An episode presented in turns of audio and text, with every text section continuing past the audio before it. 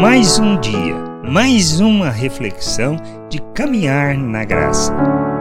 Tudo no tempo certo. Muitas vezes queremos apressar as coisas e não nos atentamos que nem mesmo Cristo antecipou.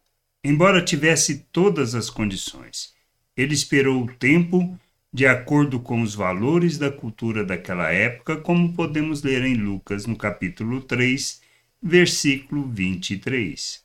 Ora, Jesus tinha cerca de 30 anos, 30 anos, quando começou o seu ministério.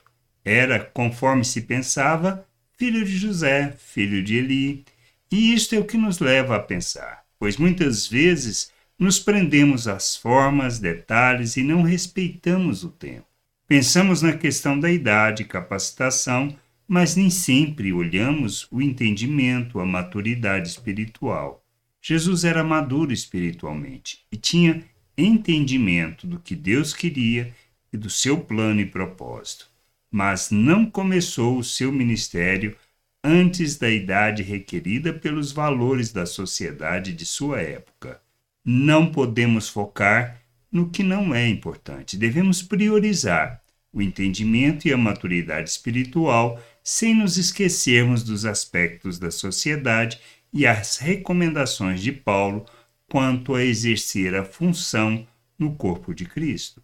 Não se trata de fazer de qualquer maneira, mas no tempo certo, conforme a maturidade, o entendimento e, principalmente, respeitando os valores e condições de reconhecimento impostas pela sociedade.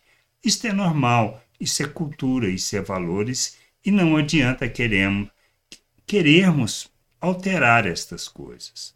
Nós simplesmente nos frustraremos. Se não estamos preparados espiritualmente, no aspecto de maturidade, no aspecto de entendimento, vamos fazer coisas erradas e falar coisas erradas. Mas o que a gente precisa entender, tudo tem o um tempo certo. Devemos observar o que a palavra nos ensina. Devemos observar as palavras de Paulo, para que façamos as coisas segundo a maturidade, segundo o entendimento, sabendo que Deus opera de forma especial. Graça e paz sobre a tua vida. Amém. Você acabou de ouvir uma reflexão de caminhar na graça.